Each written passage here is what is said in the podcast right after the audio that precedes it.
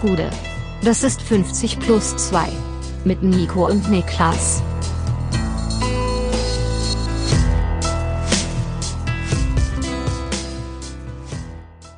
»50 plus 2 Bundesliga-Vorschau«. Mein Name ist Nico Heimer und bei mir sitzt der Mann, der sagt, Mitochondrien, schön und gut, aber beim endoplasmatischen Retikulum hört's auf, Niklas Levinson. Spannend, dass du mit einer, mit einer Zellennummer reinkommst, weil ich habe gestern einen Film geschaut, wo es auch um eine Zelle ging. Was heißt, es ging um eine Zelle und hast du einen Knastfilm geguckt? Das Nee. ist was anderes. äh, live ähm, mit äh, Jake Gyllenhaal, Ryan Reynolds und anderen Leuten, die auf der ISS sind Mhm. und da eine Probe im Empfang nehmen von Mars äh, mit so ähm, da ist eine Zelle drin. das eine das eine Zelle drinne und die wecken die zum Leben. Calvin heißt die und diese Zelle wächst und wächst dann. Ich wollte gerade und- sagen, aus dem Bauch raus klingt's wie keine gute Idee, die Zelle zum Leben zu erwecken. Nee, ist es auch nicht. Und äh, weil bei der ist das so, beim Mensch haben ja einzelne Zellen unterschiedliche Funktionen. Ne? Du Ja. hast Zellen, die gucken, du hast Zellen, die riechen, du hast Zellen, die äh, Sachen machen. Außer natürlich, es gibt ein Und, paar omnipotente Zellen im, im, Ja. ähm, im Körper, aber ich glaube, das gibt's auch nur Und die. Kelvin-Zelle ist auf jeden Fall, oder jede Zelle von diesem Alien-Dude äh, macht alles. Ja. Also jede Zelle ist ein Muskel, jede Zelle ist ein Auge, jede Zelle ist ein Hirn. Und der wächst und wächst dann und macht dann halt Havoc auf diesem Schiff, ne? Ja, natürlich. Und, also klassischer Alien-Film letztendlich. Klingt ein bisschen enttäuscht, dass du mich nicht als den Mönch von Lützerath vorgestellt hast. Den Mönch von Lützerath, das wäre gut gewesen. Ja, da hast du vollkommen recht. Der Mönch von Lützerath ist ähm, gestern viral gegangen. Ich war ja sogar auf der Frontpage von äh, Reddit, also auf der internationalen Frontpage. Und war auch mit einer guten Caption drin, so im Sinne von, äh, die deutsche Polizei wird von einem Mönch gedemütigt oder so ähnlich, weiß auch nicht. Das war ungefähr die Caption. ähm, ja, in Lützerath ist weiter Action auf jeden Das Fall. ist in 100 Jahren ist das ein Feiertag in Deutschland. Glaubst du? Der, da feiern wir den Mönch von Lützerath. Ja, also St. Martin wurde ja irgendwann auch einer. Da war ja auch Gottes. nicht, St. Martin war ja nicht in der Woche danach ein Heiliger oder ein Feiertag. Das kam ja erst später. Das wissen wir ja nicht. Und, weißt du das ähm, ganz sicher? Ziemlich sicher, ja. Von wem? Und ja, aus äh, Geschichtsunterricht. Okay. Und so wird das dann auch beim äh, Mönch von Lützerath sein. Wie, was heißt denn? Also quasi können unsere Zuhörer für nächstes Jahr schon Urlaub einreichen oder? Nee, ich würde sagen, ab 2060 ist es realistisch. Aber gut, dafür muss das Klima ja zu dem Zeitpunkt dann gerettet sein, sonst wird ja schon irgendwann dünn wahrscheinlich. Ja, es geht ja mehr um den Akt. Also, Okay, okay. ich meine, so, so, also, die Welt hat jetzt ein halber Mantel auch nicht bewegt, ne? Es ging ja mehr um die, das Symbol. Um Also der. Akt, den Polizisten zurück in den Schlamm zu schu- schubsen, war das? Okay, okay. Interessant. Liebe Grüße an unsere Polizisten, die zuhören. Hallo, hallo, da sind wir. Ähm, das hast du mir in den Mund gelegt. Apropos in den Mund legen. Du hast ja hier letztens äh, kürzlich erst versucht, mich zu gaslighten. Nein. Dahin, äh, dass ich mich dafür schäme, öffentlich laut Musik zu hören. Und ähm, nein, nein, nein, nein, nein. doch, doch, doch, doch, doch. Ich wollte dich nicht gaslighten, dafür solltest du dich einfach straight up schämen. Das Jetzt, hat geht's, mit Gaslighting jetzt, geht's, jetzt geht's weiter. Und das Gute daran, oder das Gute ist, genau dieses Handeln, also das laute Musik hören, hat mir jetzt einen wunderbaren Moment beschert. Okay. Ich war nämlich wieder an meinem üblichen Ort in meiner, Polizisten kennengelernt. Entschuldigung, ja, mach. ich war an meinem üblichen Ort in meiner üblichen Box und habe, ich habe gerade noch mal so eine Iron Maiden Revival gehabt. Ähm, musikalisch jetzt und hab dann Ich komme zu, tut mir leid, ja, mach. und hab dann laut meine Musik angemacht und das war das Album The Number of the Beast und der erste Song ist Invaders und den habe ich gerade angemacht und es waren nur so die ersten Akkorde, also noch gar kein Gesang, also ging nur gerade der Song los und es ging zufällig jemand vorbei, der dann geschrien hat, ey, ist das Iron Maiden? Und da habe ich gesagt, yo, ist Iron Maiden, krass, dass du es erkennst. Und es ist geil scheiß. Und da hat er seine Jacke aufgemacht, hat einen Iron Maiden Pulli Nice, drunter gehabt und hat okay, gerufen, ja. du bist der Allergeilste. Nicht schlecht, ja, gute Reaktion von Also, der, Ja. okay, den Pulli hat er angehabt, du bist der Allergeilste, hat er nicht gerufen. Aha, okay. Aber ich fand's krass, war ein geiler Zufall, dass Ja. der vorbeigeht, dann seine Jacke aufmacht und einen fucking Iron Maiden Pulli Das ist echt ein guter Zufall. Ich, kam, ich komme von dem Gedanken nicht ganz los, wie du mit einer, also alleine an der Bushaltestelle sitzt, super laute Musik, so dass sich keiner sich traut dazuzustellen und vor dir ist so ein Spuckesee, weil du die ganze Zeit dahin rotzt und so äh, hier äh, Sonnenblumenschalen direkt daneben, übertrieben viele und hörst da Iron Maiden. Ne? Ich komme da von dem Gedanken nicht ganz weg. Schön, schön, schön. Liebe Grüße an den Iron Maiden-Fan äh, von Berlin. Ja, und bevor wir jetzt reinstarten mit Fußballbums, glaube ich, müssen wir auch nochmal hier an ganz offizieller Stelle Danke sagen. Ähm, Wir sagen Dankeschön. 40 Jahre, die Flip, es ist ein Superhit. Niklas. Ah ja, es ist, klar. ja. eine Woche 50 plus 2 live, Ja. ja. viel mehr, und die ist vorbei. Wir waren in Köln, wir waren in Frankfurt, wir waren in Essen, wir waren in Hamburg, wir waren in Berlin und in München. Korrekt. Und es war, meinen Augen zumindest, ausnahmslos einfach eine sehr, sehr schöne, tolle Erfahrung. für die wir hier nochmal offiziell Danke sagen an jeden Einzelnen, der da mitgewirkt hat, sei es durch das zu Gast sein oder Leute, die uns im Hintergrund unterstützt haben. Es war einfach eine sehr, sehr coole einmalige Erfahrung. Auf jeden Fall. Und ich schließe mich da uneingeschränkt an und sage ähm, vielen, vielen Dank an jeden Einzelnen, der vor Ort war. Und wie du gesagt hast, danke an Broski, danke an Krögi äh, dafür, dass sie uns äh, besucht haben. Danke an unsere Mods, die uns äh, unterstützt haben auf äh, diversen Stationen und super, super lieb waren. Und ein riesen, riesen Dankeschön wirklich an jeden Einzelnen, der da war, die zum Teil stundenlang auf uns gewartet haben, um noch ein Foto mit uns zu machen. Vielen, vielen Dank. Ähm, es war was ganz Besonderes, bisschen euch kennenzulernen, Gesichter dazu zu bekommen und eine wirklich wunderbare Bestätigung dafür, warum wir das hier machen, äh, jeden Montag und Donnerstag. Und ja, äh, ein riesiges, riesiges Dankeschön. Und wir freuen uns darauf, ohne irgendwas verraten, zu verraten, wenn das äh, nochmal klappt, nochmal live zu gehen und nochmal für euch äh, in verschiedenen Orten zu spielen, auf jeden Fall. Yes, yes, yes. Fußball. Bring Yes. uns rein. Wie wollen wir denn reingehen? Wir haben heute ähm, einige Themen vorbereitet. Alle beschäftigen sich in der Bundesliga. Es geht um äh, einige Ausblicke. Was ist passiert? Was wird passieren? Wo machen wir uns Sorgen? Wo vielleicht nicht? Und wir sind eigentlich wirklich bunt aufgestellt, von relativ weit oben bis relativ weit unten. Deshalb frage ich dich, wo möchtest du anfangen? Sollen wir direkt ähm, mit äh, ankommen? Lass uns mal machen Freiburg und Union. Okay. Die erste Frage, die wir stellen, Freiburg ist Zweiter, Union ist Fünfter. Und die Frage, die wir in den Raum werfen, ist, können die das wirklich bis zum Saisonende durchhalten?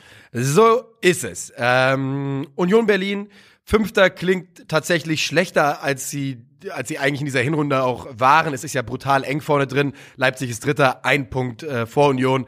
Ähm, die Eintracht eins vor Union ist nur wegen besserem Torverhältnis da. Union ist absolut am 15. Spieltag im Geschäft Champions League vertreten.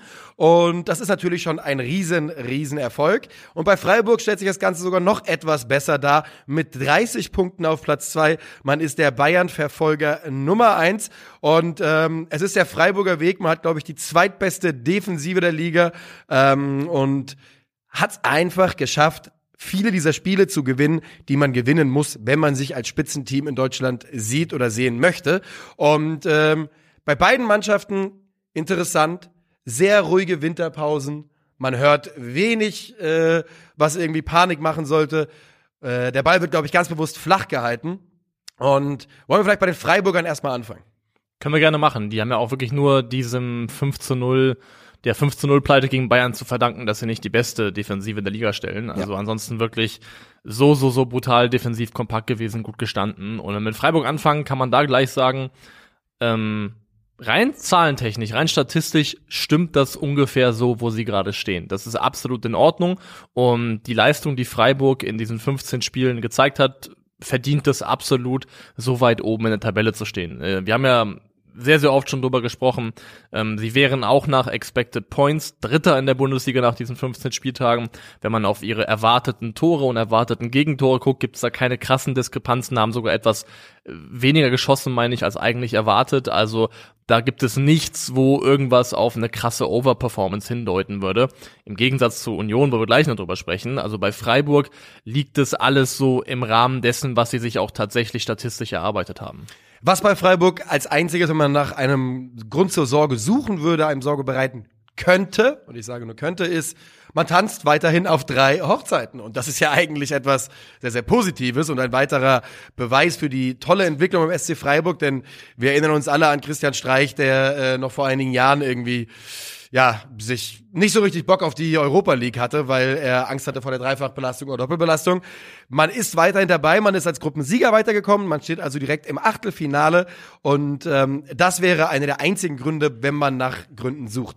Transfertechnisch, wir haben es alle mitbekommen, Kevin Schade hat den Verein verlassen, ähm, aktuell noch auf Laie, aber zu Brentford mit einer fetten, fetten Kaufoption.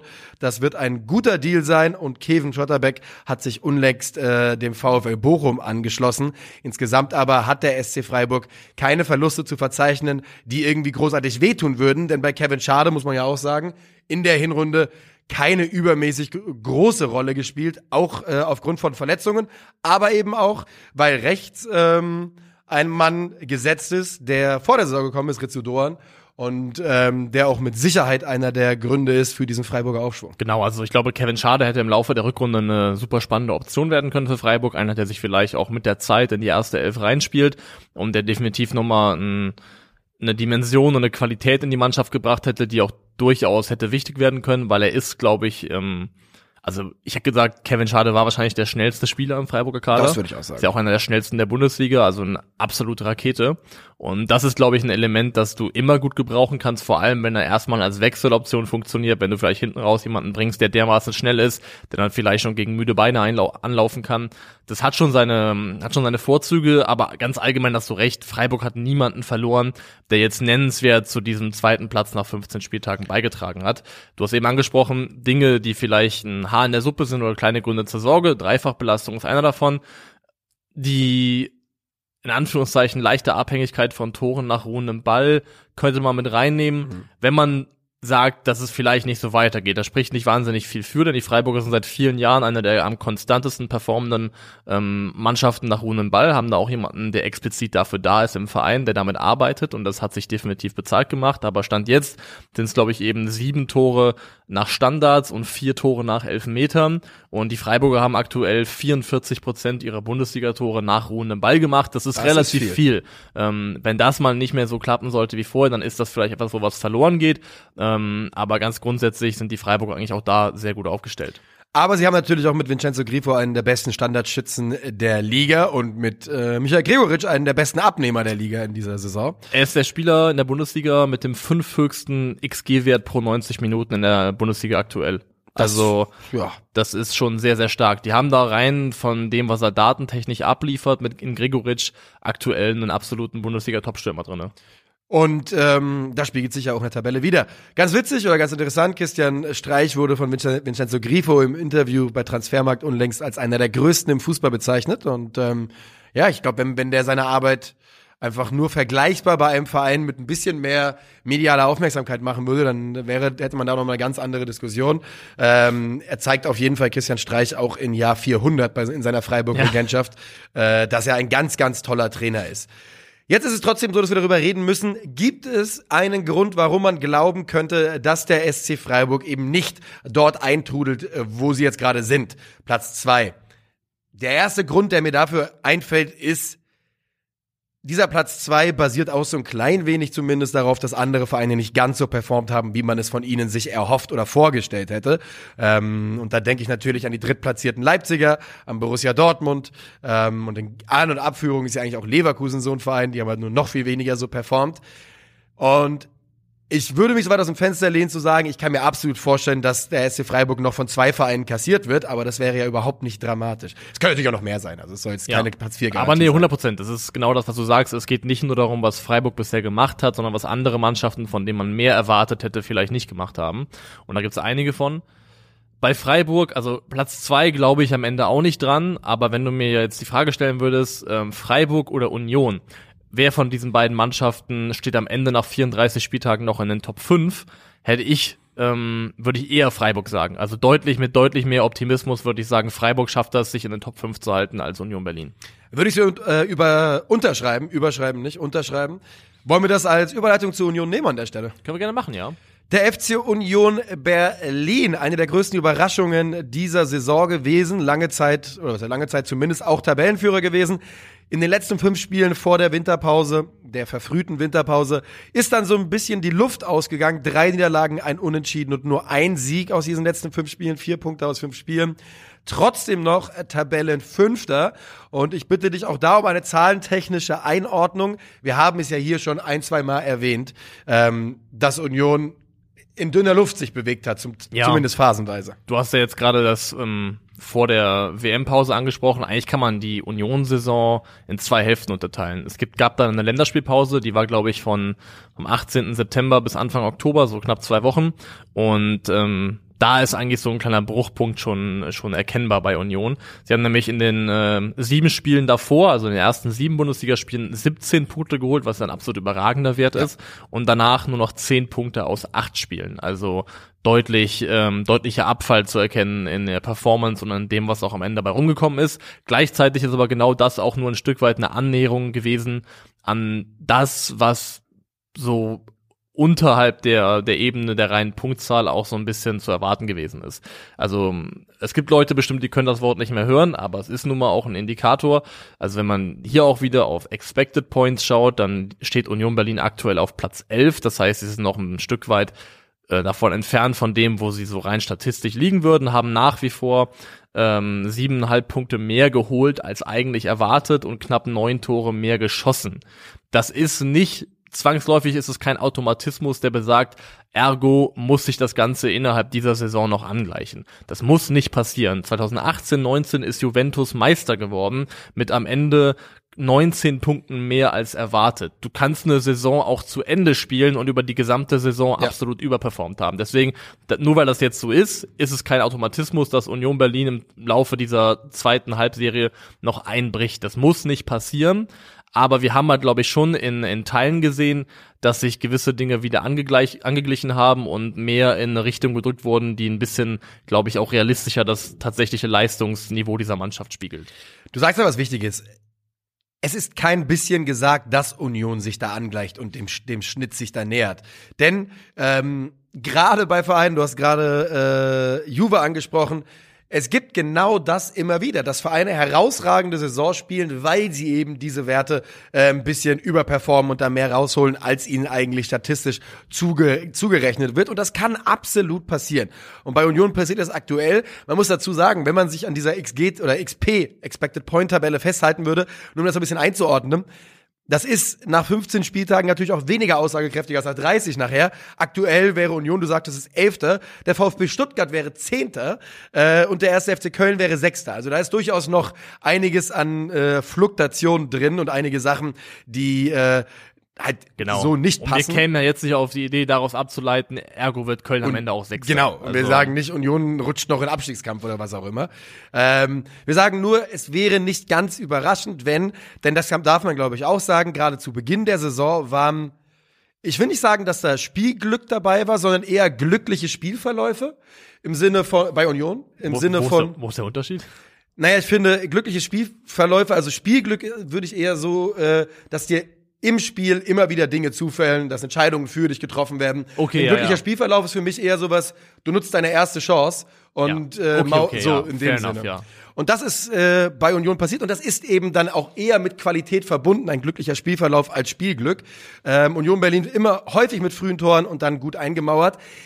Also Geraldo Becker ist ja auch so jemand, der am Anfang der Saison so heiß gebrannt ist, so kannst du ja gar nicht über 34 Spieltage performen. Das geht fast nicht. Und das ist auch jemand, der so ein bisschen in einer Person so ein bisschen auch ähm, darstellt, was da, was ja. da im Gange war oder im Gange ist, weil ähm, der steht bei, was absolut in Ordnung ist, 0,34 erwarteten Torbeteiligung pro 90 Minuten, hat aber Stand jetzt 0,84 abgeliefert. Also fast ja. eine halbe Torbeteiligung mehr pro 90 als, ähm, als rein statistisch ähm, erwartbar von ihm gewesen wäre. Und auch da, bei ihm, er ist ja auch so jemand, wo so im Laufe dieser 15 Spiele hinten raus das Ganze so ein bisschen abgeflacht ist und ähm, der nicht mehr, wie es am Anfang war, gefühlt mit jedem Schuss, den er abgegeben hat, auch ein Tor geschossen hat. Ja. Das hat sich ja auch so ein bisschen angeglichen. Der Junge ähm, war wirklich kochend heiß zwischen Ansonsten hat aber jetzt Union ja im Winter auch tatsächlich was gemacht gemacht. Sie haben jetzt vom VfL Wolfsburg Jérôme Roussillon geholt wo ich sagen würde, wenn man bedenkt, dass sie auf der linken Seite sonst stand jetzt, glaube ich, nur Nico Gieswillmann sonst noch hatten, ja. ist das ein sinnvoller Transfer, ist ein guter Backup, Bundesliga-Erfahrung,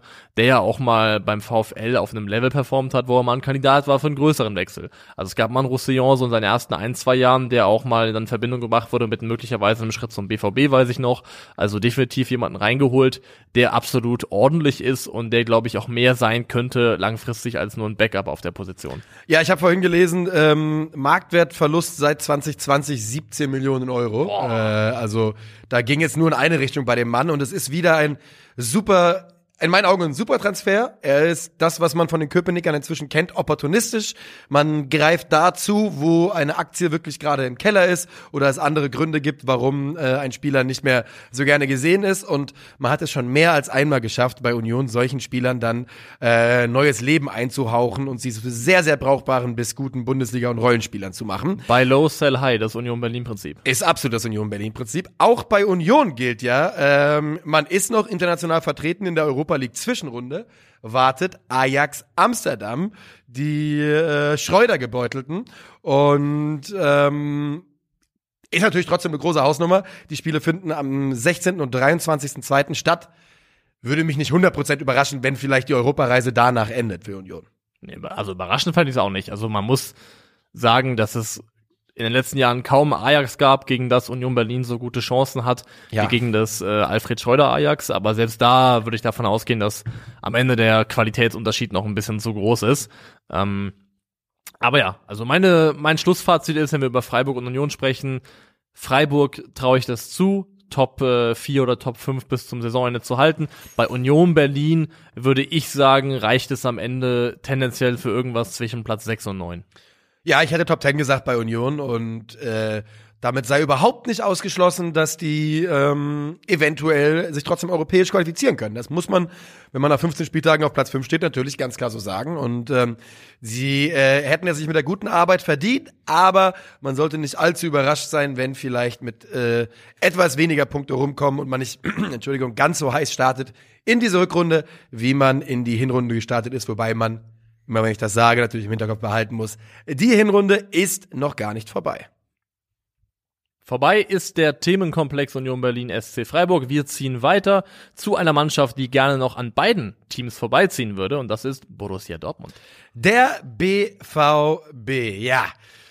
Die Dortmunder sind ja wieder einmal so ein bisschen das Krisenkind der Liga. In der ähm, Hinrunde würde ich sagen, haben wir die schlechteste BVB-Offensive gesehen seit zehn Jahren oder sowas. Eher vielleicht noch länger. Oder findest du es ein bisschen weit, ein bisschen groß gegriffen? Also, zumindest wenn ich daran denke, dass es ja auch die, ähm, die Saison unter Jürgen Klopp gab, diese Horrorsaison, Ja. würde ich da, glaube ich, nicht mitgehen. Ähm, was Aber zehn ich Jahre glaube, das ist, aber ich glaube, das ist die einzige Saison, die du findest, die Wahrscheinlich schon, ja. Ja, weil In, sonst- insgesamt war es schon offensiv sehr desolat. Also es sah schon einfach wie eine Mannschaft aus, die keinen wirklichen Plan hat, wo das ähm, Spielermaterial nicht ineinander greift, wo egal wie du es aufstellst, du gefühlt mindestens immer ein oder zwei Leute auf Positionen einsetzen musst, die nicht ihre Idealpositionen sind. Also definitiv eine Offensive, die man einfach als Stückwerk bezeichnen muss. Und dazu muss man ja auch einmal ganz klar sagen, man hat Erling Haaland verloren, den besten Goalgetter der Welt wahrscheinlich. Und der Mann, den man als Ersatz geholt hat, Sebastian Aller, hat kein Spiel gemacht, äh, kein Pflichtspiel gemacht bis jetzt. Also äh, es ist schon durchaus verständlich, dass man die Qualität eben dann nicht auffangen kann. Ähm, aber man hat eben, das war so ein bisschen das Bedenkliche, auch nicht wirklich ähm, das Gefühl gehabt, dass er Edin Terzic da in der Lage wäre, es mit einem guten System aufzufangen, sondern ja, es war viel Stückwerk und es kam wenig rum und die Dortmunder trudeln auf Platz 6 ein. Auch da nochmal. Drei Punkte hinter RB Leipzig auf Platz drei. Es ist alles komplett offen. Da ist, wie gesagt, bevor wir in die reguläre, ich sag mal, nach 17 Spieltagen Winterpause gehen, ähm, kann das komplett anders schon wieder aussehen, alles. Aber stand jetzt der BVB mit einer durchaus enttäuschenden Saison. Unruhe gibt es wie immer auch ein klein wenig. Diesmal wird sie von Yusufa Mukokos Vertragsverlängerung reingebracht ähm, oder der wahrscheinlich eher ausbleibenden Vertragsverlängerung. Und trotzdem gibt es natürlich einen Mann, der ganz, ganz große Hoffnung auf eine Verbesserung in der Rückrunde macht. Das ist Sebastian Haller, der äh, frei nach dem Motto Haller guten Dinge sind drei jetzt gegen Basel einen Hattrick gemacht hat und ähm, sich damit auch zurückgemeldet hat, ganz offiziell. Und ich finde, es fühlt sich fast immer so ein bisschen falsch an und auch unfair, wenn man jetzt Sebastian Haller so einen Rucksack mit Erwartungshaltung anzieht. Ähm, was er bei Borussia Dortmund alles leisten soll, aufgrund der eben jetzt auch dann sehr besonderen äh, Krankheitsgeschichte, die er jetzt eben durchmachen musste im vergangenen halben Jahr. Aber man muss ihn ja so nehmen, wie er jetzt gerade sich präsentiert. Und da präsentiert er sich als jemanden, der in absolut überraschend toller Verfassung ist körperlich, der allem Anschein nach wirklich absolut alles dafür getan hat, dass, wenn alles gut verläuft, wonach es jetzt toi toi toi aussieht, er zurückkommt in der bestmöglichen körperlichen Verfassung. Also er hat ja wirklich, glaube ich, ähm, beinhart gearbeitet in dieser Zeit, hat wirklich super viel reingesteckt, dass er eben körperlich fit bleibt. Und ähm, er sieht jetzt schon aus, hat er ja auch selber gesagt, wie ein Spieler, der eine absolute Option sein könnte für das Spiel gegen Augsburg. Und ähm, vielleicht nicht für die Startelf, aber Stand jetzt sollte man davon ausgehen, dass Sebastian Haller jemand ist, der ähm, dem BVB direkt mit dem Neustart der Bundesliga, Widerstart der Bundesliga weiterhelfen kann.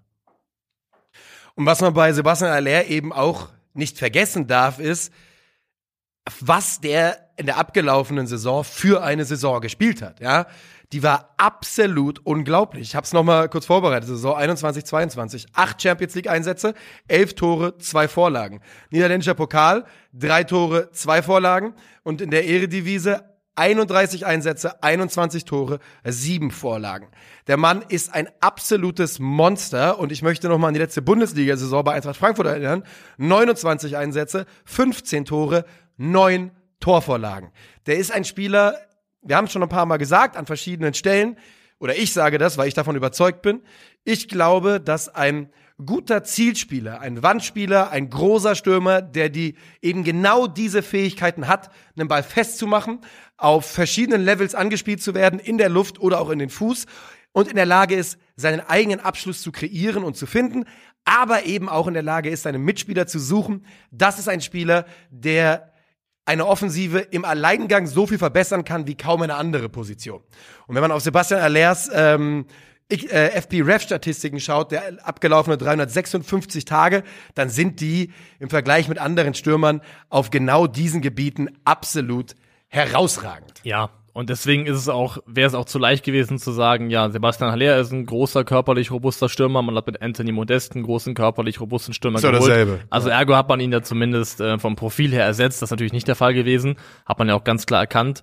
Ähm, Modeste ist jemand, der im Zweifelsfall das finale, die finale Station einer Angriffskette sein sollte. Also Modest ist derjenige, der am Ende der Verwertungskette stehen sollte. Und Sebastian Haller kann das absolut auch, aber fühlt sich eben auch absolut wohl darin, eben irgendwo zwischengeschaltet zu sein. Du hast angesprochen, also Modest ist für mich kein, also im, kann das ja auf jeden Fall, aber ist kein mit dem Rücken zum gegnerischen Torspieler, wie das Sebastian Haller ist. Ich würde sogar so weit gehen sagen, auf dem Level, mit dem Sebastian Heller zum Rücken des gegnerischen Tors spielt, machen das ganz wenige ja. Stürmer in Europa überhaupt nur. Also was das Festmachen von Bällen angeht, was das Weiterleiten von Bällen angeht, du hast das FBRF-Profil angesprochen. Alleine, wenn man sich anschaut, wie massiv der auch spielerisch eingebunden gewesen ist bei Ajax, ähm, also die Menge an Kontakten, ähm, 40,5 pro 90 Minuten, das ist Top 6 Prozent für Stürmer in diesen Next Eight Ligen, also da sind dann Championship mit drinne, Eredivisie, ähm, portugiesische Liga, aber es funktioniert nach demselben Prinzip wie der Vergleich in den Top 5 Ligen auch. Du wirst verglichen mit Spielen auf deiner Position und da ist Sebastian Haller einfach auf dem Level mit drinne und mit involviert, das einfach Wahnsinn ist. Und dasselbe gilt halt auch für die, für die Chancen, die er kreiert, also schusskreierende Aktionen über Pässe 2,27 pro Spiel, Top 9 Prozent. Ähm, generell, wenn man sich seine Expected Assists anguckt, 0,19 pro 90 Minuten, das ist Top 3 Prozent für Stürmer da. Also der wird ein spielerisches Element dem BVB geben, wird dem BVB neue Möglichkeiten geben im Kombinationsspiel, die wirklich dazu beitragen könnten, vor allem auch andere Spieler besser zu machen. Es geht ja nicht nur darum, was macht Haller, sondern wie hilft ja. er eventuell auch anderen. Und wenn ich jetzt an Leute denke, wie zum Beispiel Donny Malen, an Karim Adiemi, aber auch an Yusuf Mokoko,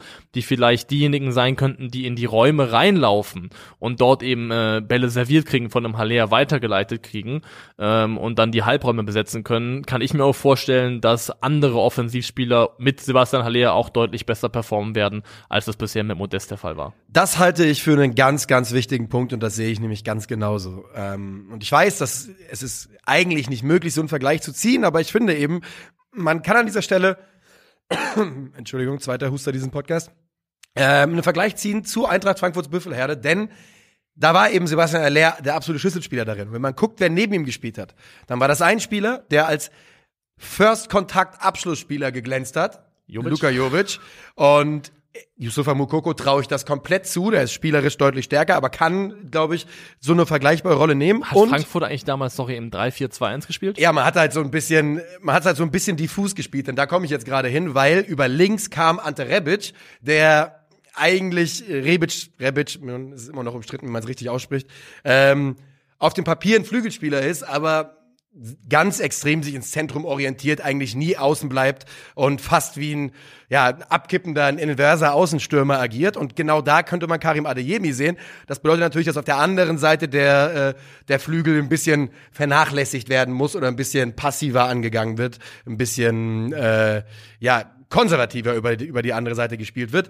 Aber genau so in die Richtung, das könnte ich mir eben vorstellen beim, beim BVB.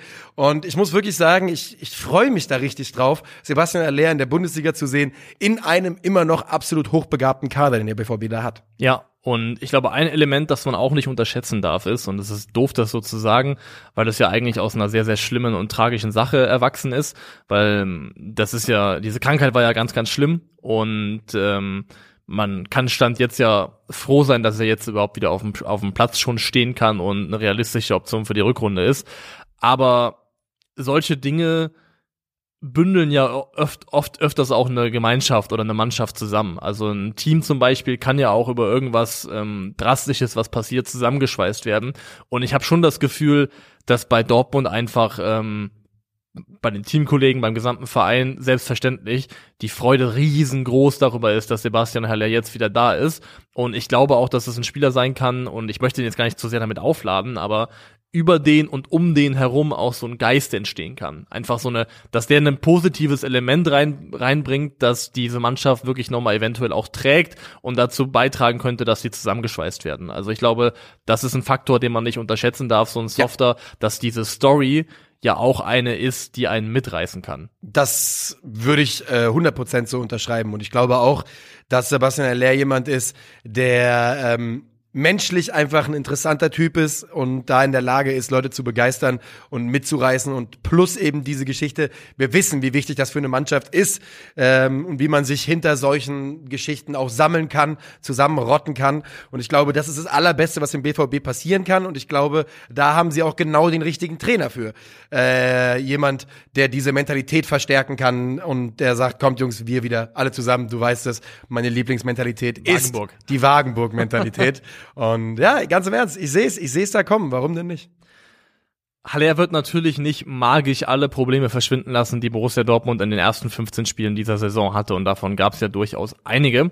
Also angefangen von den fehlenden Außenverteidigern ähm, oder qualitativ hochwertigen. Also auf der rechten Seite ist ja jetzt Meunier auch nochmal raus mit einem Muskelfaserriss.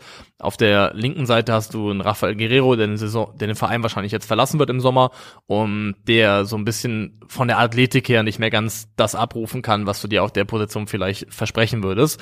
Ähm, dann hast du die allgemein fehlende Qualität auf Außen oder grundsätzlich das Problem, dass dir fast so richtige Außenstürmer fehlen immer noch, weil wir haben über Malen gesprochen und Adeyemi gesprochen und das große Problem bei beiden ist, in Anführungszeichen Problem, dass die notwendigerweise nach innen ziehen, dass die notwendigerweise beide einen Zug zum Tor hinhaben, der dafür sorgt, dass sie eher für mich Spieler sind, die in die Halbräume gehören, als wirklich auf die Außenbahn. Das Problem ist aber, irgendwer, irgendwer muss ja breit ins Spiel ja, bringen. Ir irgendwie schon, ne? musst du ja einen Weg finden, den Gegner auseinanderzuziehen, äh, auch in der horizontalen und da irgendwie die Ketten in Bewegung zu bringen, Abstände zu schaffen, damit Räume bespielt werden können. Und deswegen möchte ich hier einen radikalen Vorschlag machen für die Rückrunde. Ja. Nico Schlotterbeck sollte nicht links außen spielen, sondern Linksverteidiger. Okay. Ich will Nico Schlotterbeck als Linksverteidiger sehen. Der hat das in seiner Karriere immerhin schon neunmal gemacht, okay. unter anderem in der Regionalliga und der U19. Dann also innen. Dann, Wie sieht's dann innen aus? In der Innenverteidigung Hummels und Süle. Okay. Und über rechts Marius Wolf. Und ich stelle mir das ungefähr so vor, dass es ungefähr ein 4-1-4-1 ist, 4-3-3, das ist am Ende auch egal. Mit einem Dreier-Mittelfeld bestehend aus Sali Özcan, Moda Hut und Jude Bellingham. Und über die linke Seite wenn er jetzt fit ist, das Problem ist, wir wissen nicht, ähm, wie fit ist er und wie schnell kann er da irgendwie reinwachsen. Bräuchtest du eigentlich links einen richtigen Flügelspieler? Da denke ich an Bino Gittens. Ähm, Wäre da eigentlich meine aller, allererste Wahl, muss ich sagen. Ja. Und ich finde es auch schade, dass ähm, Dortmund zum Beispiel nicht Callum Hudson-Odoi bekommen hätte, weil der wäre dafür jetzt perfekt. Weil die Vorstellung, die ich habe, ist dann, dass du im eigenen Ballbesitz Schlotterbeck ähm, mit Hummels und Süle im Aufbau eine Dreierkette bilden lässt Davor hast du ähm, Özcan und Dahut, also drei, drei Zweier-Aufbau. Und dann hast du die Halbräume besetzt mit äh, linken Halbraum, Halbraum Jude Bellingham. Das halte ich nämlich für enorm wichtig. Mhm. Jude Bellingham war für England brutal gut darin. Im Test gegen Basel hat man es auch wieder gesehen, wie er diesen Raum wirklich sucht. Sowohl mit Ball als auch ohne Ball. Da früh anlaufen, hochpressen. Ähm, ich finde, es wäre super wichtig für den BVB, Jude Bellingham in diesen linken Halbraum reinzukriegen und ihm defensiv so den Rücken frei zu halten, dass er da wirklich auch relativ frei operieren kann. Ja, das glaube ich. Und auch. damit du diesen Halbraum öffnest, brauchst du halt jemanden, der links auf der linken Seite die Außenbahn hält. Und bei No Gittens wäre zum Beispiel jemand, hat man auch in seinen Heatmaps gesehen, aus den paar Spielen, die er gemacht hat, der wirklich außen agiert, der außen angespielt werden kann, der dir Breite gibt und das öffnet für Bellingham. Marius Wolf auf der anderen Seite kann rechts durchschieben, dann hast du im rechten Halbraum entweder Mokoko, Adeyemi, Reus oder Julian Brandt und vorne drin als Fixpunkt Sebastian Haller. Das ist so ein bisschen die grob die Idee, die ich hatte. Das wird nicht passieren. Nico Schlotterbeck wird nett. nicht links hinten spielen, aber ich glaube, du musst ja das BVB überlegen, okay, wie kriegen wir das hin? Erstens Jude Bellingham in seine beste Position zu bringen, weil das ist aktuell unser bester Spieler einfach. Und zweitens, wie kriegen wir so ein bisschen Breite in diese Mannschaft? Weil ähm, es war einfach nicht breit genug in den 15 Spielen. Das war alles zentrumslastig, alle haben nach innen tendiert und der BVB braucht einfach irgendeinen Weg, um den Platz ein bisschen auseinanderzuziehen. Ja, ich finde, wenn man da auf Julian Brands Einsätze in die Saison schaut, der eine tolle Saison spielt, Tolle, ja. Ähm, aber ein gutes Beispiel dafür ist, denn auch den finden wir immer wieder auf dem Flügel draußen und das ist er nun mal einfach nicht. Ja, also ich meine, gegen Ende der Hinrunde hat er sich dann im Zentrum gefunden und wohlgefühlt, aber hatte vorher links, rechts überall gespielt, wo es halt gerade anfiel. Und wie gesagt, nochmal, er kann das alles, ähm, aber man beraubt ihm zum Teil seiner Stärken und es ist für mich nur ein weiteres Symptom dafür, was du gerade gesagt hast. Äh, es mangelt so ein bisschen an Qualität auf den Flügelpositionen. Und ich bin sehr, sehr gespannt, was der BVB da ähm, in der Rückrunde zusammenstellt. Ich, meine Prognose, das habe ich schon äh, im Stream gesagt, ich glaube, sie kommen mit Sebastian Aller in die Champions League. Das sollte ja auch und ist ja auch ganz klar der Anspruch des BVB. Ich glaube aber eher, dass es über individuelle Qualität läuft, als über eine begeisternde Mannschaftsleistung. Und ich könnte mir vorstellen, dass dieses ganze Thema, ah, was ist denn jetzt der neue BVB, wo geht's denn jetzt hin und wie soll das hier aussehen, auf Sicht noch nicht ganz ausgestanden ist. Das glaube ich auch nicht. Und ich glaube auch, dass ähm, diese Frage, ob Edin Terzic langfristig der Aufgabe gewachsen ist, Schön, dass eine ist, gesagt die hast. ähm, bis zum Saisonende über den BVB schweben wird und diese Mannschaft begleiten wird bis in den Sommer hinein. Davon gehe ich auch komplett aus. Aber ich finde zumindest mit der Rückkehr von Sebastian Haller, der dir so viel mehr gibt als Anthony Modest, mit ähm, dem wieder fit werden von Moda Hut, der neben Özcan derjenige sein könnte, der da dafür sorgt, dass Jude Bellingham eben die Freiheiten kriegt, um vorzustoßen. Eigentlich gibt es durchaus positive Zeichen, die den BVB auch spielerisch ähm, in eine bessere Richtung lenken könnten für die für die zweite Saisonhälfte. Es muss halt nur umgesetzt werden irgendwie und ähm, ich fänd's fast deswegen super interessant, wenn der BVB gucken würde, ob sich nicht doch noch eine Laie umsetzen lassen würde von irgendeinem richtigen Flügelspieler. Ja. Jemand, der den Ball wirklich breit gerne kriegt, der gerne weit außen steht, angespielt wird, um da in 1 gegen 1 zu gehen. Weil das fehlt einfach noch bei No Gittens, kann das 100 Prozent, aber ist eben auch 18 Jahre alt. Und hat ist ja fast auch, sechs Bundesliga Ja, ist ja auch nicht so, dass der vor seiner Schulterverletzung jetzt schon unangefochtener Stammspieler gewesen wäre. Ähm, deswegen, da fehlt's einfach so ein bisschen. Aber ansonsten finde ich, hat der BVB schon ein paar Gründe, um halbwegs optimistisch in diese zweite Saisonhälfte zu gehen. Dortmund ist mit Sicherheit eine der Mannschaften, auf die ich mich am meisten freue in dieser, äh, in dieser Rückrunde. Und das Thema ma- äh, Gregor Kobel machen wir jetzt nicht auf, denn die Gerüchte, die wir vor, ich würde sagen, zwei Jahren angekündigt haben, sie sind, sie, kommen. sind aufgetaucht. Gregor Kobel wird als potenziell der auf lange Sicht Nachfolger von Manuel Neuer beim FC Bayern München gehandelt. Und ähm, das hat auch leider nichts damit zu tun, wie viele Dortmund-Fans, glaube ich, äh, automatisch in so eine Abwehrhaltung gehen und sagen, die wollen uns hier das Leben ruinieren. Das liegt eher daran, dass Gregor Mag- Kobel einfach das Potenzial hat, ein absoluter Weltklasse-Keeper zu werden. Und Mangel an Alternativen. Ja. Also wenn du die Frage stellst, welche Keeper mit FC Bayern Potenzial sprechen aktuell Deutsch, Ja. dann ist es vielleicht, ähm, Dann also was, was Keeper unter 30 Jahren angeht, gibt's nur einen. Und das, ist, wollt- das ist Gregor Kobel. Ja, ja. Ja, die unter 30 ordnet es so weit ein, dass er nicht widersprechen kann. Absolut richtig. Und ähm, von daher, mal gucken, äh, wie es da weiterläuft. Aber ich glaube, er hat ja keine, keine Klausel und ich bin mir ganz sicher, dass der BVB die Bayern richtig äh, bluten lassen würde, wenn das denn passieren soll. Davon gehen wir aus. Wir ziehen weiter zu einer weiteren Mannschaft, die ähm, eine noch enttäuschendere Hinrunde als der BVB gespielt hat, aber jetzt auch mit relativ viel Optimismus, glaube ich, reingeht und sich Hoffnung macht, doch noch Richtung internationales Geschäft schnuppern zu können. Und das ist Bayer Leverkusen. Leverkusen und wir nehmen ein bisschen Tempo auf, weil ich glaube, sonst kommen wir mit unseren Themen heute gar nicht hin. Ähm, Bayer, Passt schon, passt schon. Passt schon? Ja, du hast ja die Uhr im Blick, also ich mache hier auf, aus dem Bauch raus.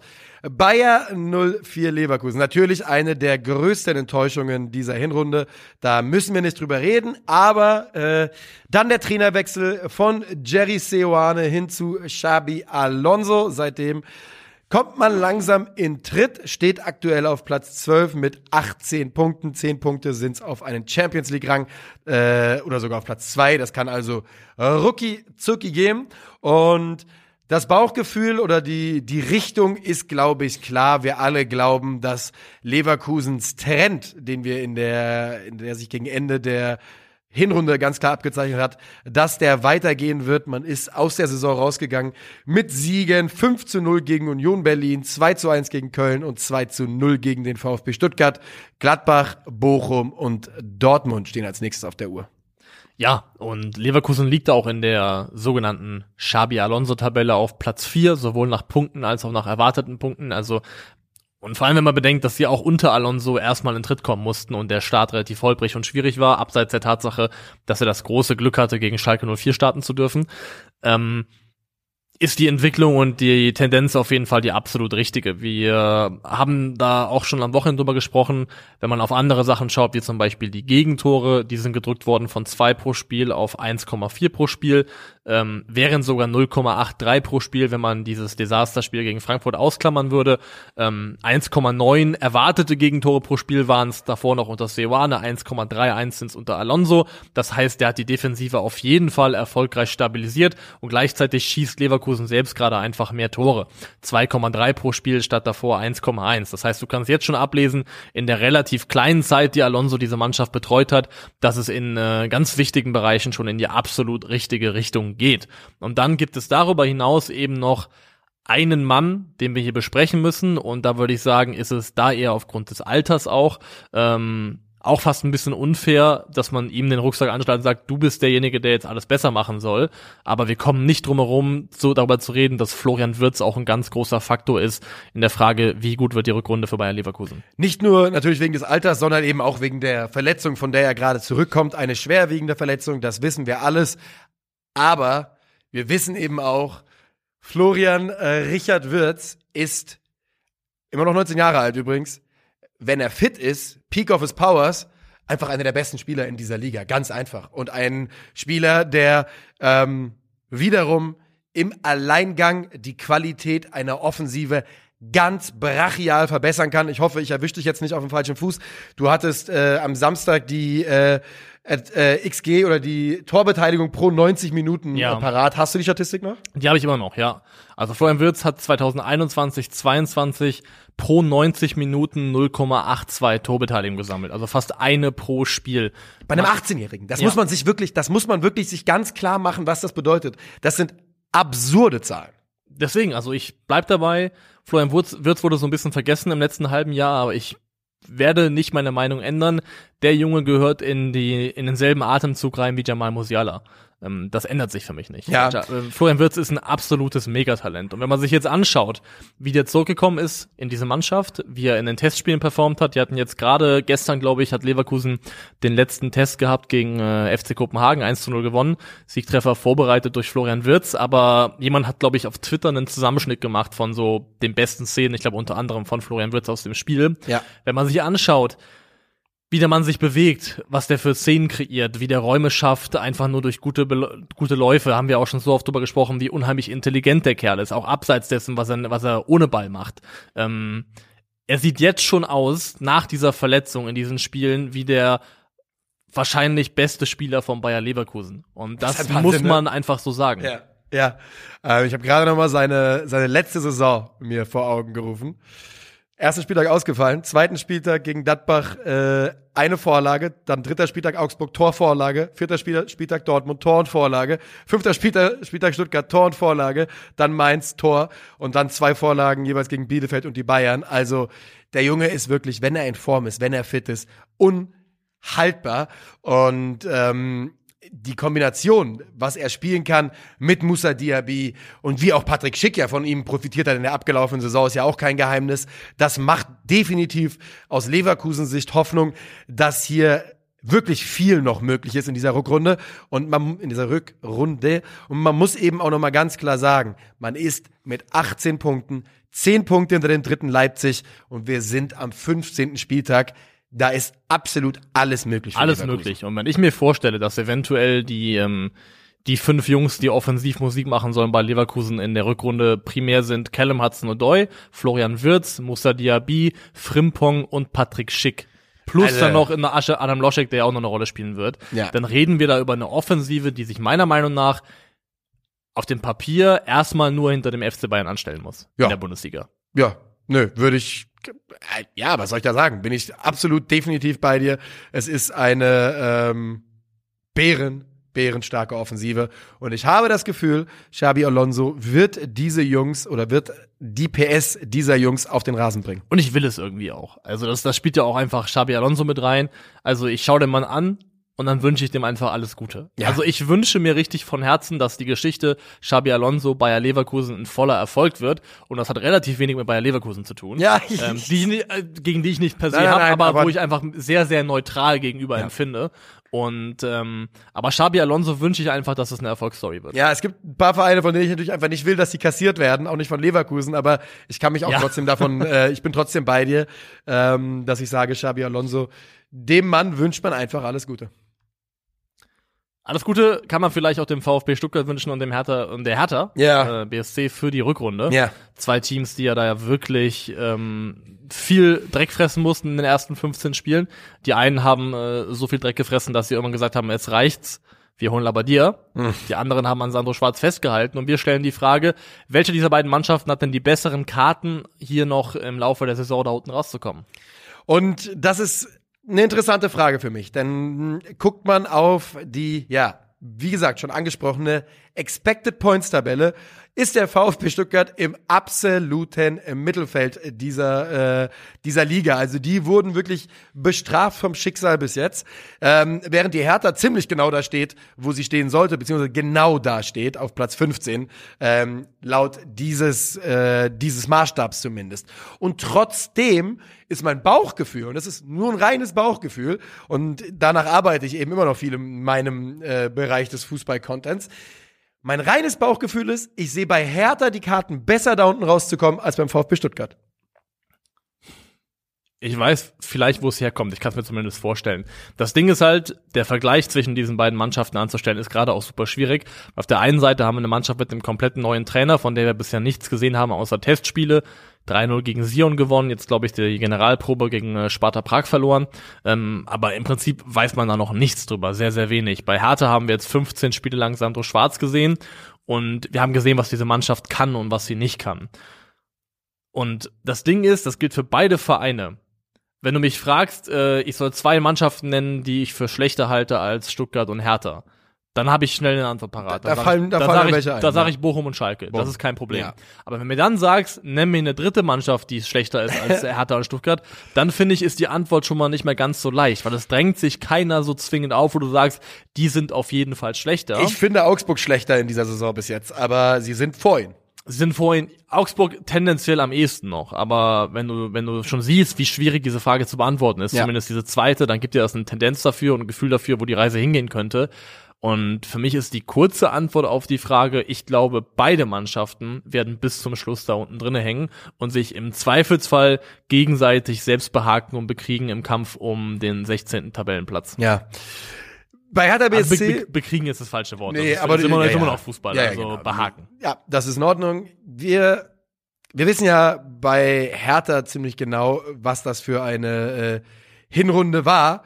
Eine Hinrunde, in der man wirklich häufiger das Gefühl hatte, wie habt ihr das Spiel nicht gewonnen? Wie habt ihr da jetzt Punkte gelassen? Wie habt ihr das überhaupt verloren? Das ist wirklich mehr als einmal passiert. Sandro Schwarz spielt Sandro Schwarz Fußball. Fünf Gegentore in den letzten 15 Minuten, dadurch acht Punkte verloren. Das ist Wahnsinn, ja. Das ist wirklich Wahnsinn. Und mit acht Punkten mehr ist man, steht man bei 22, bei 23. Also Irgendwo da, wo es sehr, sehr komfortabel ist. 22 Punkte, da redest du über absolutes Mittelfeld und gar keinen Stress und gar keine Probleme mehr. Ähm, auch da gilt noch, wir sind früh in der Saison, Tabelle ist nah beieinander. Und was mir eben die Hoffnung gibt, ist, dass man das Gefühl hatte bei, ähm, bei Hertha, dass die Mannschaft kommt sehr, sehr gut mit Sandro Schwarz klar. Das ist mein Eindruck zumindest. Ich habe bei Hertha zum ersten Mal seit Jahren, wirklich Jahren das Gefühl, dass es eine Einheit gibt, dass dieser Verein zusammensteht von Vorstand, vom Pyro-Präsident über Freddy Bobic zu Sandro Schwarz und zur Mannschaft, zu den Fans, die auch bis jetzt komplett dahinter standen. Da gab es ja auch schon einige Class in der Vergangenheit. Ähm, Freddy Bobic ist in so, einer, in so einer Situation auch wirklich ein guter Typ, den man haben will, glaube ich, als Sprachrohr, weil dem ist halt, der stellt sich dahin, grummelig, gibt dir nichts, womit du arbeiten kannst, nichts, woraus du einen Skandal machen kannst, arbeitet hinter den Kulissen, das ist ja wirklich eine Qualität von ihm und ähm, deshalb habe ich einfach das Bauchgefühl, dass bei Hertha viel sehr stabil ist als Fundament. Das heißt nichts, das ist nichts, wofür man sich kaufen kann, aber es ist zumindest eine ordentliche Grundlage für eine positive Entwicklung. Ich glaube, ganz viel wird tatsächlich schon, ohne das überhöhen zu wollen, auf das erste Spiel ankommen. Bochum. Auswärts in Bochum. Mhm das ist, kann, glaube ich, schon ganz prägend und richtungsweisend sein für die gesamte Stimmung, die jetzt in den nächsten Wochen den Verein begleiten wird. Weil du kannst dir da Platz verschaffen nach unten, das ist die eine Option. Und die andere ist, dass du von Bochum überholt wirst und richtig, richtig tief unten reinrutschst.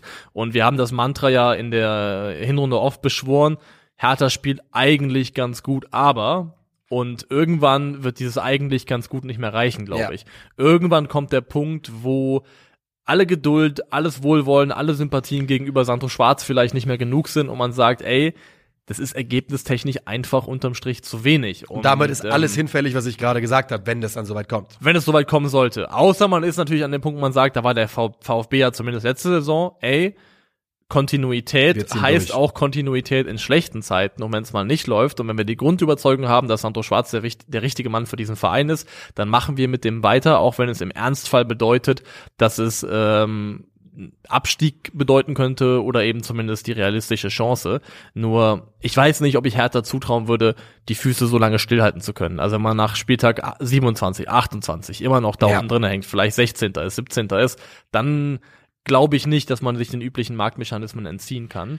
Das ist auch ein wichtiger Punkt, den du gerade ansprichst, denn ähm, sie haben ein Restprogramm, wo Spieltag 28 ist Schalke 04, Spieltag, Spieltag 31 ist der Stuttgart, äh, ist der Stuttgart, der VfB Stuttgart und Spieltag 33 ist der VfL aus Bochum. Sprich, Stand jetzt hätte man es in den letzten fünf Spieltagen mit drei absolut direkten Konkurrenten zu tun, was natürlich prädestiniert wäre, um nochmal, ich sag mal, nachzuladen mit einer neuen ja. Trainerpatrone. Da hast du vollkommen recht. Und wichtiger Punkt, den du angesprochen hast mit dem VfB Bochum als nächstes Spiel.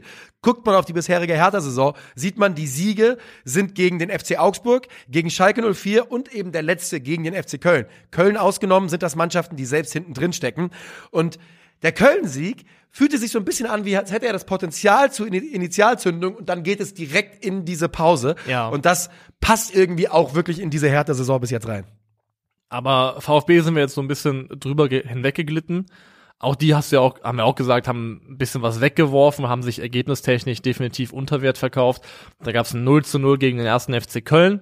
Da gab es am Ende eine XG-Verteilung von 0,28 versus 1,37. Es gab ein, also für den VfB, es gab ein 2 zu 2 gegen Bremen. Da hat man den Ausgleich kassiert in der 90. Minute. Da war die XG-Verteilung 0,87 zu 1,64 zugunsten des VfB. Ähm, man hat, glaube ich, gegen Wolfsburg 3-2 verloren, hatte auch in der Nachspielzeit erst den, äh, den Gegentreffer zum 3 zu 2 kassiert. 17 von 27 Gegentoren in der ersten Halbzeit bekommen. Also teilweise in der ersten Halbzeit auch in der ersten Viertelstunde Stunde ganz viele kassiert, also einfach schlecht reingestartet, immer wieder diese Sisyphos-Arbeit leisten müssten, einem Rückstand hinterher zu laufen, was ja auch irgendwie auf Dauer zermürbend ist Absolut. und eine Mannschaft so ein bisschen aufreibt. Wenn du das Gefühl hast, jedes Mal diesen zehn Minuten gespielt, wir liegen Geht sofort bergauf. und müssen sofort wieder genau steil nach oben anrennen. Ja. Und auch der VfB hat Spiele gehabt, wo man sagen kann, ey, da hat man richtig was weggeworfen. Da wären auf jeden Fall in Summe jetzt so vier, fünf Punkte mehr drin gewesen, die tatsächlich ja gerechnet auf 15 Spiele schon die Welt bedeuten können.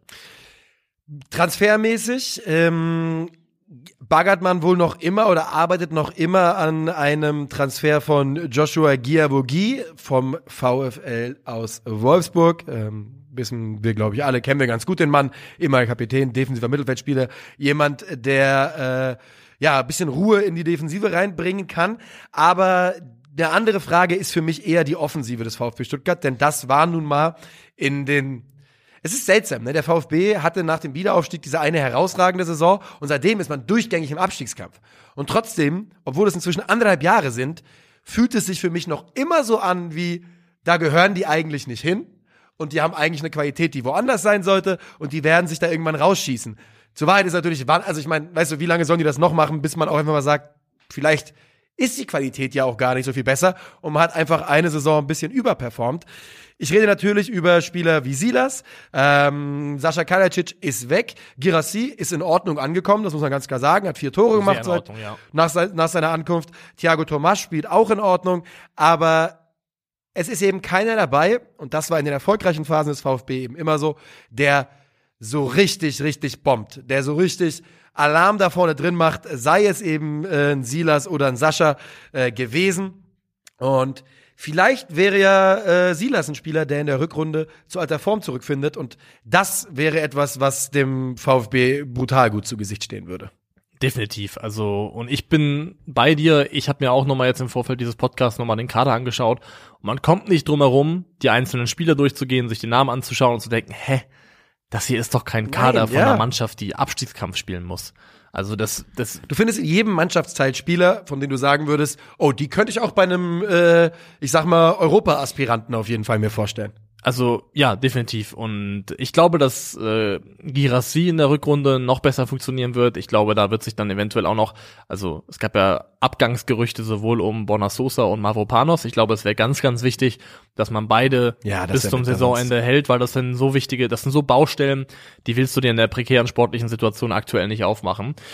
Ähm, und wenn dann zum Beispiel jetzt die Winterpause genutzt worden wäre, gut, Bonasosa war lange unterwegs mit der kroatischen Nationalmannschaft natürlich, ähm, dass Bonasosa und Girassi sich zum Beispiel besser finden, weil die haben ja grundsätzlich, also Bonasosa, sollte, Girassi, sollte zusammen. Bonasosa, Pfeiffer, das sind ja eigentlich Matches made in heaven von Ja. Spielerprofil der Stürmer her und von dem, was da an Flankenqualität kommen könnte.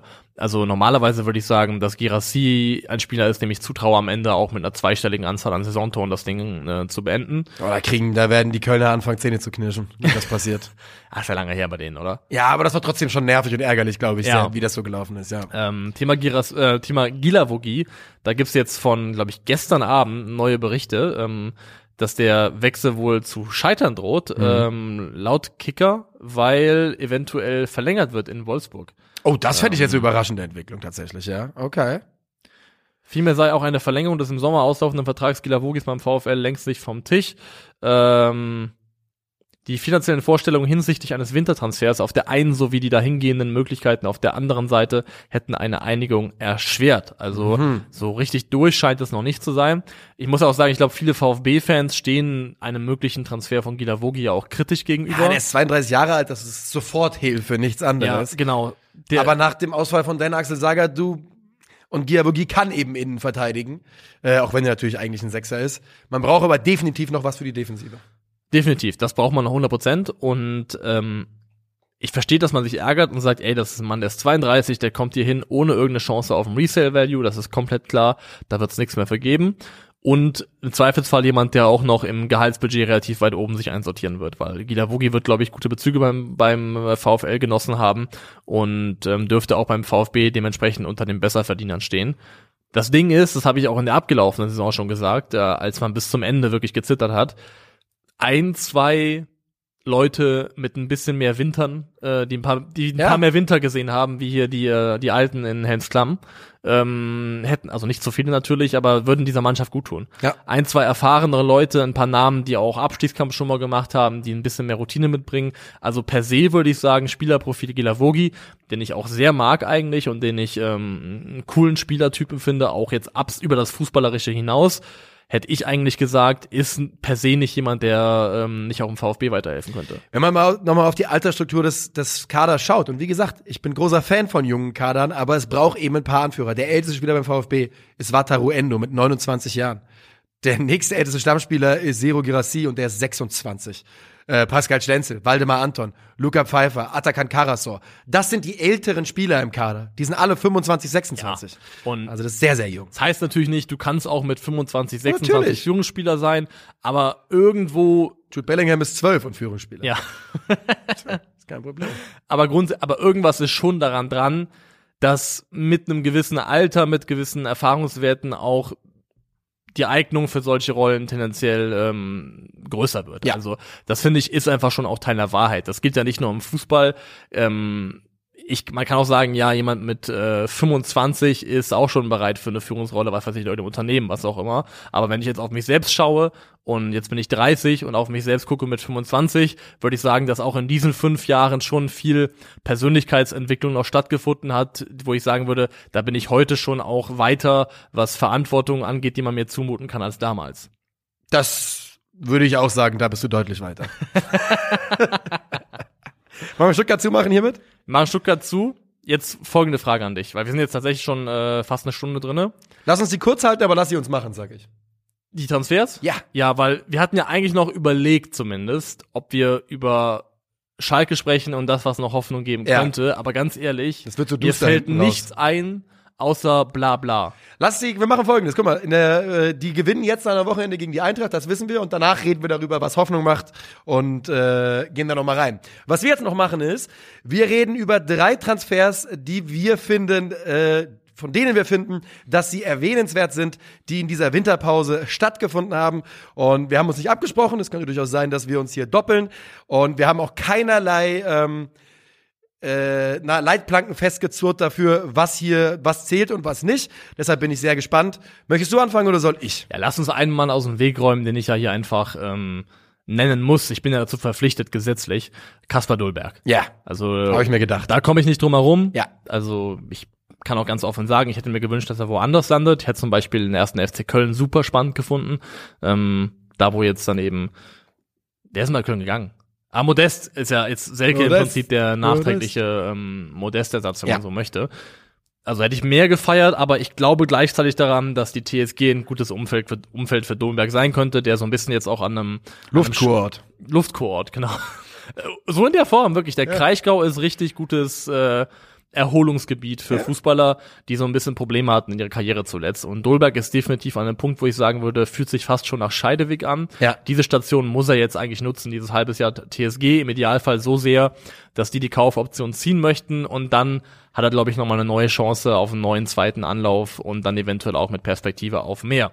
Aber ja, ich mag den Spieler sehr, sehr gerne. Ich finde, es ist ein unheimlich cleverer Stürmer in der Box, gute Strafraumbewegung. Ich finde, er hat eine ganz fantastische Schusstechnik. Also das sogenannte Ballstriking ist bei ihm wirklich auf einem sehr, sehr hohen Niveau. Und er bringt ein Profil mit in den TSG-Sturm, das es da so nicht gibt, was die Abschlussqualitäten aktuell angeht, zumal Kramaris sich ja auch in eine spielgestaltendere Rolle entwickelt hat. Und deswegen glaube ich daran, dass Dulberg ein wichtiger Faktor werden könnte, erst recht nach dem Abgang von Jorginho Rütter und eventuell jemand ist, der acht Tore plus für die TSG liefern könnte noch bis zum Saisonende. Ja, ich bin, ich freue mich auch darauf, ähm, Dolbeck da zu sehen. Und wir, er ist so lange inzwischen irgendwie auch schon ein Liebling von, von dir, dass ich wie so äh, Gefühle für ihn entwickelt habe. Secondhand-Liebe Ja, genau. Dass ich mich einfach freue, ihn in der Bundesliga zu sehen. Äh, mein erster Transfer ist jemand, auch um ihn mehr oder weniger aus dem Weg zu räumen, weil ich glaube, dass manche Leute ähm, noch gar nicht das noch gar nicht so äh, wahrgenommen haben. Es ist äh, Daily Blind zum FC Bayern München. Du hast einen Tweet darüber gemacht. Ich möchte eine Sache erstmal sagen. Was Alfred Schreuder bei Ajax macht, ist wirklich eine Schande. Daily Blind ist eine Vereinslegende zweiter Generation. Der Ja. Vater hat 400 Pflichtspiele für Ajax gemacht. Er hat 400 400 Pflichtspiele gemacht und wird da irgendwie Ende Dezember mit einer Vertragsauflösung vom Hof gejagt. Ich weiß nicht, schmeckt mir alles nicht. Sein Anforderungsprofil passt zu dem, was Julian Nagelsmann teilweise spielen lässt. Als bestes Beispiel dafür würde ich das zweite Spiel gegen Inter nennen. Ähm, da hat Josip Stanisic diese Rolle gespielt, der von seiner Außenverteidigerposition nach innen gekippt ist und über 100 Ballkontakte hatte, im Spielaufbau brutal eingebunden war. Und wenn man sich dann Daily Blinds äh, FB Ref und seine generell seine Passstatistiken über seine Karriere anschaut, ist das ein Spieler, von dem ich glaube, der passt bei den Bayern absolut rein. Ich sage nicht, dass der äh, Stammspieler, äh, der, der jedes Spiel macht. Ich sage nur, es ist eine ganz, ganz tolle Option für den FC Bayern, diesen Spieler mit dabei zu haben. Ähm, mal davon abgesehen, dass er mit Mathis de Licht, mit Masraoui schon jahrelang zusammengespielt hat, dass er die Jungs alle kennt in dieser Defensive, Plug and Play da reinpasst, glaube ich einfach, dass Daily Blind ein Spieler ist, der zu diesem Anforderungsprofil Außenverteidiger, den man im Spielaufbau ähm, richtig stark einbinden kann, perfekt reinpasst und dass, die, dass der FC Bayern sich da absolut die Hände gerieben hat, als der Mann ihnen zugefallen ist. Genau, also wenn man sagt Top-Transfer, dann meint man damit nicht, der verdrängt jetzt Alfonso Davies, Nein. aber er ist eben absolut fantastischer Kaderspieler, der keine Anpassungsschwierigkeiten haben dürfte. Es gibt einen klaren Mangel Und das ist, dass er einfach nicht mehr der Schnellste ist. Das ist 100% Er ist für, so. bei der Also- WM hat man es auch äh, ein paar Ja. Mal gesehen, der Mann ist richtig langsam inzwischen. Also da ist einfach tempotechnisch nicht wahnsinnig viel da, aber alles, was ähm, das Spiel im eigenen Ballbesitz angeht, absolut sinnvoller und sehr, sehr guter Transfer. Deine Nummer zwei. Kevin Schlotterbeck. Nice. Ja, du hast ihn ja auch im äh, Shopping Guide selber schon an einen anderen Verein auch. Ich wollte ihn äh, an Schalke 04 vermitteln, die ja ja. wohl ähm, angeblich auch dran gewesen sind. Und ich glaube wirklich, dass das für den VfL Bochum ein sehr, sehr guter Transfer sein könnte. Denn Kevin Schotterbeck war immer dann, wenn er gespielt hat über längere Strecken, eigentlich ein absolut solider, ordentlicher Bundesliga-Innenverteidiger. Und ähm, hat das bei Union bewiesen, hat es auch in Phasen in Freiburg bewiesen, wo ich dann auch im Shopping Guide gesagt habe, der Grund, dass er bei Freiburg nicht mehr spielt, einfach ist, glaube ich, dass er da auch ein Innenverteidiger-Duo vor sich hat, das zu den Besten der Liga gehört. Mit Matthias Ginter und eben mit ähm, Lienhardt. Da kommt man eben so leicht auch nicht vorbei. Und dass Freiburg auf dem Level, auf dem sie spielen, vielleicht auch dem Level von Schlotterbeck eben so ein bisschen entwachsen sind, weil Freiburg ist aktuell ein Top 6 Club leistungstechnisch in der Bundesliga, so seit anderthalb, zwei Jahren. Und Schlotterbeck ist für mich eher ein Verteidiger, der so in die Tabellenregion 9 bis 12 gehört. Aber das in der Region, damit wäre Bochum, Bochum schon sehr, sehr glücklich. Und ich finde, Bochum hat ja sowohl ähm, Bella Kotschap als auch Leitsch verloren. Und man hat schon gemerkt, finde ich, Ja. dass die Jungs, die dann nachgerückt sind auf die Position, qualitativ das Level nicht halten konnten. Konnten, dass die Innenverteidigung eine Problemzone ist beim VfL Bochum. Und ich glaube, dass Schotterbeck dazu beitragen wird, dass diese Defensive stabilisiert wird. Und wenn das gelingt, kann man auch echte Hoffnung haben auf den Klassenhalt, finde ich. Weil die Grundtendenz, der Grundweg, der eingeschlagen wurde unter Letsch, ähm, ist bisher, finde ich, relativ vielversprechend. Also ich finde, der Trainerwechsel beim VfL hat schon äh, Wirkung gezeigt und sich ausgezahlt. Da würde ich äh, nicht gegengehen wollen und bin da auch tatsächlich sehr gespannt, wie Keven sich da schlägt. Ich bin mir absolut sicher, dass er sofort Stammspieler sein wird und das dann auch äh, vollkommen zu Recht. So, mein nächster Spieler ist jemand, von dem ich glaube, dass er noch gar keinen großen Impact haben wird in dieser Saison, aber jemand ist, den man mal erwähnen muss und das ist Paxton Aronson. äh, nee, erwähnen muss, nee, ähm, weil ich glaube, dass er das Potenzial hat, einer der unglaublichsten Stils zu sein, die wir in den letzten Jahren in der Bundesliga gesehen haben. Okay. Und das ist Noah Mbamba zu Bayern 04 Leverkusen. Ah, ja, ja. Also gemessen an dem Potenzial, das der Junge hat aufblitzen lassen, der, der hat das Potenzial zu einem hochintelligenten, athletischen Monster, das die Sechs alleine beackern kann, aber zentrales Mittelfeld spielen kann, alleiniger Sechser, der Mann ist 1,88 Meter groß und Innenverteidiger spielen kann, das auch schon in Belgien gemacht hat. Man, ich bin mir relativ sicher, nach allem, was ich gelesen und gehört habe, dass man bei Brügge nicht so richtig glücklich über die letzten Monate von ihm war. Es geht um Stichworte Arbeitseinstellung, Geduld und äh, vielleicht ein bisschen überzogenes Anspruchsdenken, das er da schon an den Tag gelegt hat. Aber wie gesagt, gemessen daran, was dieser Junge sein könnte, ähm, glaube ich, dass 100.000 Euro soll Leverkusen bezahlt haben. Ja.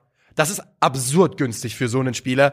Ähm, wie gesagt, clever, abgeklärt, liest das Spiel hervorragend für sein Alter und die Athletik eh über jeden Zweifel erhaben. Ich glaube, er wird diese Saison ein paar Einsätze bekommen, aber auf sich Ach, könnte der ist jetzt schon da? Ich dachte, der kommt erst im Sommer. ich glaube, er kommt jetzt im Winter, oder? Ich habe nur gelesen, dass der Transfer für 100.000 fix ist.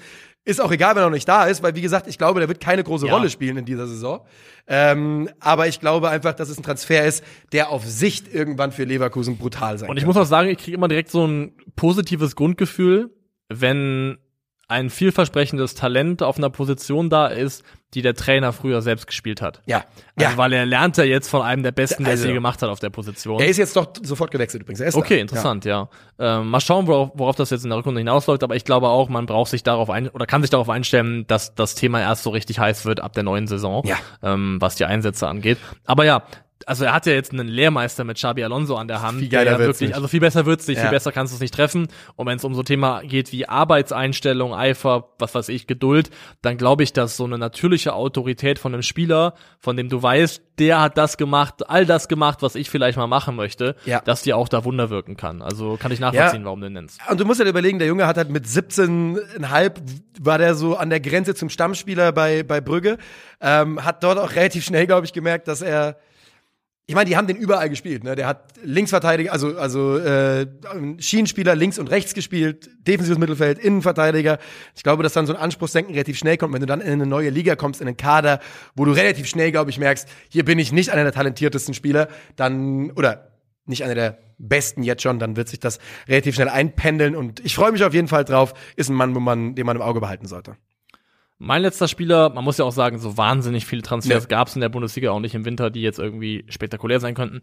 Klar, es wäre jetzt easy, Davy Selke zu nennen, da haben wir aber auch schon öfters drüber gesprochen. Ich würde noch erwähnen, dass ich finde, im Rahmen dessen, was Union Berlin so macht, ist in meinen Augen Jérôme Roussillon einfach ein sehr, sehr cleverer, guter Transfer. Ja. Weil, wie gesagt, der hat gezeigt, was er für ein Leistungsniveau haben kann. Es ist kein Automatismus, dass er es wiederfindet, aber wenn Leute wenn es einen Verein gibt, wo Leute tendenziell wieder zu alter Form finden, dann ist das oft Union Berlin. Und wenn es einen Verein gibt, wo Leute Sachen aus sich rausholen, von denen man nicht mehr dachte, dass sie noch da sind, dann ist das auch Union Berlin. Und der ist erfahren, routiniert, super viele Bundesligaspiele. Ähm, besetzt auch irgendwo eine Planstelle, weil diese linke Seite war ein bisschen unterbesetzt, da hat eine richtige Alternative zu Gieselmann gefehlt und von daher ist es für mich einfach nur ein weiterer Transfer, der Ausdruck dessen ist, wie clever Union Berlin auf dem Transfermarkt agiert und von dem ich mir vorstellen könnte, dass er auch keine unerhebliche Rolle spielt im weiteren Saisonverlauf. Wunderbare Opportunisten, meine ich ganz positiv, Union Berlin. Ja. Mein letzter Transfer ist, wir haben auch schon über ihn gesprochen, da dachten wir, es geht um einen anderen Verein, Dion Belro zum FC Augsburg, 1,95 Meter, Mittelstürmer, stark im 1 gegen 1, beweglich für seine Größe, technisch wirklich nicht schlecht, Kopfball stark, guter Abschluss. Ähm, bei ihm muss man dazu aber sagen, der bringt Zielspieler-Vibes mit, aber er ist 20 Jahre alt und das ist eine Rolle, die häufig ein bisschen länger braucht, um damit Spieler da so ein bisschen reinwachsen können. Ähm, ob der FCA diese Zeit hat, ist eben eine andere Frage. Dass der FCA ihn bekommen hat, allerdings ist äh, wirklich stark und Vor allem preislich auch in einem äh, Segment, Ja. das man nicht für möglich gehalten hat. und ich glaube, dass man dem Mann da richtig gute, äh, richtig gut aufgezeigt hat, wie man mit ihm plant und was die Ideen sind. Und ich freue mich darauf, ihn in der Bundesliga zu sehen. Und ich mache so schnell, weil ich weiß, wir wollen uns rauswerfen. Ja, und generell kann man da noch sagen, also, dass der FCA jetzt in die Rückrunde geht mit ähm, Mergin Berisha, mit Dion Bejo, mit ähm, Demirovic, mit ja immer noch einem anwesenden Niederlechner auch noch, der erst im Sommer zur Hertha geht. Also die Offensivauswahl, die, die, die Auswahl im Sturm, die äh, Enrico Maaßen jetzt für die Rückrunde zur Verfügung steht, die ist schon ordentlich. Also hat der FCA sich schon ziemlich stabil aufgestellt. Dann ist meine einzige Frage an dich noch. Ähm, wir machen doch keine Donnerstagsfolge. Wir müssen tippen. Wir müssen Um jetzt. Gottes tippen. Willen, wir müssen tippen. Gut, dass du es sagst. Ja. So ist es nämlich. Ähm, und ich guck mal, dass ich mich hier. Moment, Moment, Moment. Was muss ja gucken, dass ich mich mit Ich war richtigen 100 Profil- Jahren nicht mal eingeloggt auf, äh, auf unserem Tippspiel. Ja, ich auch nicht. Ich muss mir jetzt schauen, dass ich hier. Nee, guck mal hier, jetzt bin ich, hab ich direkt mal mit dem Falschen eingeloggt. Moment. Ich bin ready. Dann kannst du wahrscheinlich schon anfangen. Warte, ich bin auch gleich ready. Jetzt bin ich ready. Okay. Wir fangen an. Leipzig gegen Bayern München. Das ist das Auftaktspiel, ja. Da sage ich, die Leipziger machen eins und kassieren drei. 2-2. 2-2. Union gegen Hoffenheim. Uh. 1 zu 2. 1 zu 1. Doppelpark Dolberg. Wird nicht passieren, aber. ähm, Wolfsburg-Freiburg? 0 zu 2. Die Wolfsburger brauchen noch ein bisschen, um hier rauszukommen. 2-1. 2-1. Bochum gegen Hertha. Wegweisend. 1-1. 1-1 hätte ich auch gesagt. Stuttgart gegen Mainz. Ich glaube an den Mainz-Sieg und zwar mit 0 zu 1. Guter Start für Bruno, 2 zu 1. Eintracht Frankfurt gegen Schalke 04. Ich sag ja jetzt die ganze Zeit, dass Schalke gewinnt. 4-1. Ich sage ja die ganze Zeit, dass Schalke gewinnt. Ich glaube auch daran, aber ich tippe natürlich 2-0 für die Eintracht, das ist vollkommen klar. Also in sich eine absolut schlüssige Logik, 100%. Logik die du gerade präsentiert hast. Also komm, wer, wer jetzt von mir noch Logik erwartet nach all den Jahren, der ist hier eh fehl am Platz. 18:30 Topspiel Köln gegen Werder Bremen. Huh. Ähm, bin ich dran, ja, ne? Ich glaube, ich kann nicht schon wieder Auswärtstipps. Ich sage, Köln gewinnt das mit äh, 3 zu 2. Genau das wollte ich auch sagen und sag's auch. Dortmund gegen den FCA. 3-1. 3-0 sage ich da. Ich glaube auch, dass das eine klare Angelegenheit wird. Und am Sonntag dann ein äh, mini-rheinisches Derby. Gladbach gegen Leverkusen. Und da sage ich, dass wir den Aufschwung der Bayer 11, der Bayer, Blah, 11 von Bayer Kreuz erleben. 1 zu 2 Auswärtssieg. Auch da sage ich 2 zu 2. Und da sage ich, herzlichen Dank für eure Aufmerksamkeit. Bis nächsten Montag.